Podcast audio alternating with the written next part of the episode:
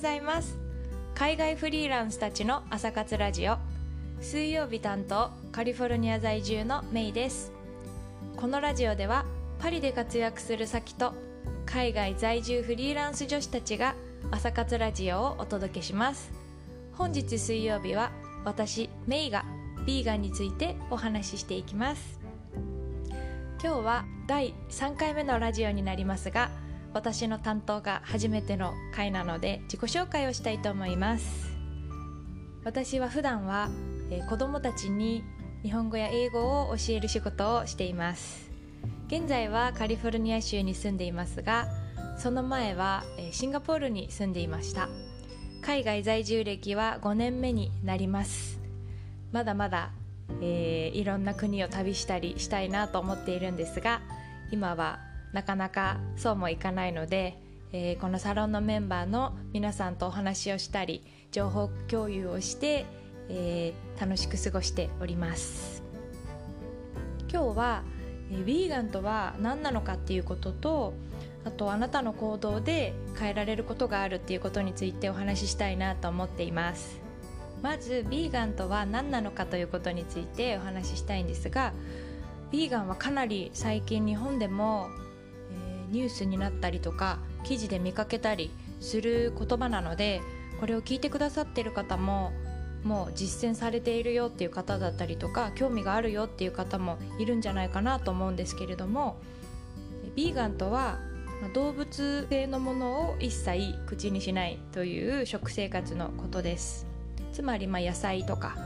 えー、穀物ですね。植物をベースにしたものを食べるっていう、えー、ことなんですけれども卵だったり乳製品だったりそういったものも、えー、食べないのがビーガンの食生活です。でよく似た言葉でベジタリアンっていう言葉もあってこれもビーガンとベジタリアンはどう違うのってよく聞かれたりするんですけれどもベジタリアンの場合は基本的に、まあ、その野菜中心に食事をするんですけれども卵だったり乳製品は食べる人たちのことをベジタリアンっていう風に呼びます。そもそも私は食べることが本当に大好きで世界中の美味しいものを全てしたいって思うくらいあの人生の中で美味しいものを食べることをすごい大切にしてたんですね。で今までヴィーガンになる前はこうお肉を食べないなんて人生損してるよとかまあ、思っていましたし正直すごく遠い存在でした。ただそんな私がなぜ、えー、ビーガンになったか、まあ、そのベジタリアンになって徐々にこうビーガンになっていって、まあ、1年半ぐらい経つんですけれどもなぜ、えー、なったかという、まあ、その理由の一つにですね環境保全っていう、えー、理由があります。今まあ例えばカリフォルニア州だったら山火事がすごく話題になりましたし大雪ですとか土砂災害ですとかこう異常気象が全国各地世界中であの話題にニュースになっているんですけれどもの原因になっている二酸化炭素例えば2018年のオックスフォード大学の調査によると食事からお肉だったり乳製品を取り除いてヴィーガンの食事に切り替えた場合1人当たり73%も、えー、個人で出す二酸化炭素の量を減らすことができるそうです。73%ってものすごく多いですよね。あとはまあ牛を育てるだけでも全世界の14.5%の温室効果ガスが排出されているんですね。で、まあ、畜産業全体で言ったら全世界の半分ぐらいの温室効果ガスを排出していることになるんですけれどもこれは、えー、全部の交通機関から出る例えば、まあ、車とか船とか飛行機とかそういうものとが出す、えー、温室効果ガス以上にえー、そういった地球温暖化につながるものを排出しているっていうことも私はアメリカに来てから知ったのでうん、少しでもそういうことが減らせるといいなっていうふうに思ってビーガンになりました。あとまあ例えば牛肉を1日 75g、まあ、そのハンバーガーのパテぐらいですかねを1年間毎日食べたとするとその1年間分のお肉を作るために1人当たりに必要な土地がテニスコートの31個分も必要っていうことが分かったり、まあ、あと食肉用動物たちの餌になる穀物で35億人以上の人を養うことができるっていうふうに言われていてだからその動物のために使われている穀物を動物を育てることじゃなくってそれを餓死で苦しんでる人とか、まあ、世界で8億人以上の人がこう食料不足で困っているっていうような、えー、現状もあるんですけれどもそういう人たちに直接届けることができれば食べ物は、まあ、地球上には十分ある。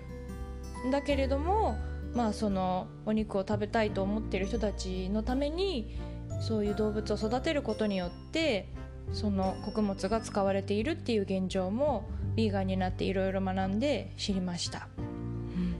ただ私ももう常に100%ヴィーガンで過ごせているわけではありません。例えば近所の方が手作りして持ってきてくださったお菓子とかそういうのに卵やバターが入っていても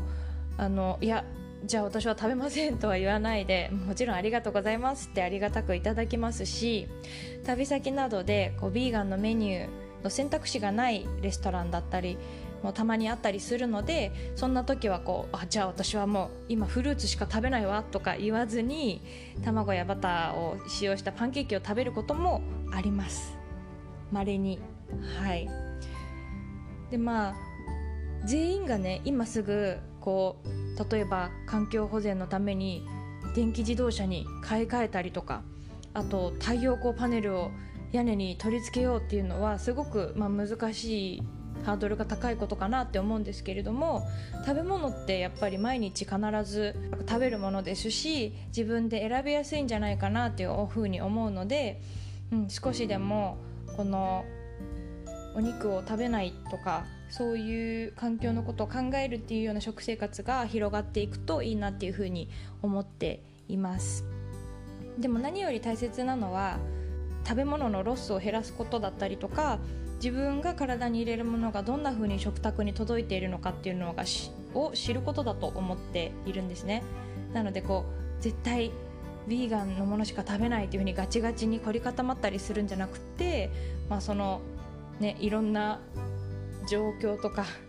こうあったりすると思うので臨機応変に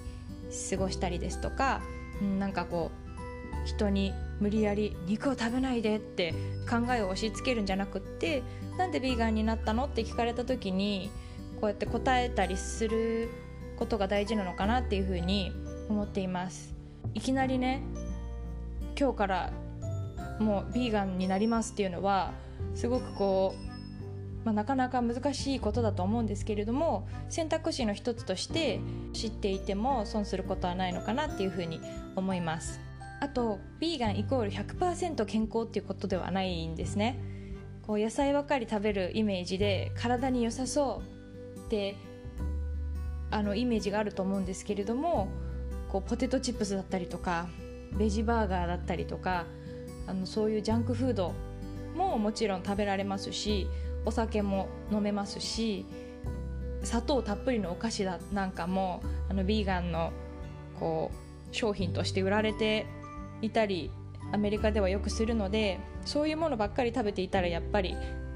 ビーガンでも間違いなく体に悪いと思うので、うん、バランスよく食事とるのはどんな時でも、まあ、当たり前なんですけど大事かなっていうふうに思います、うん、少しでもこう選択肢が増えてビーガンっていう食に対して垣根が低くなったら嬉しいなっていうふうに思っています。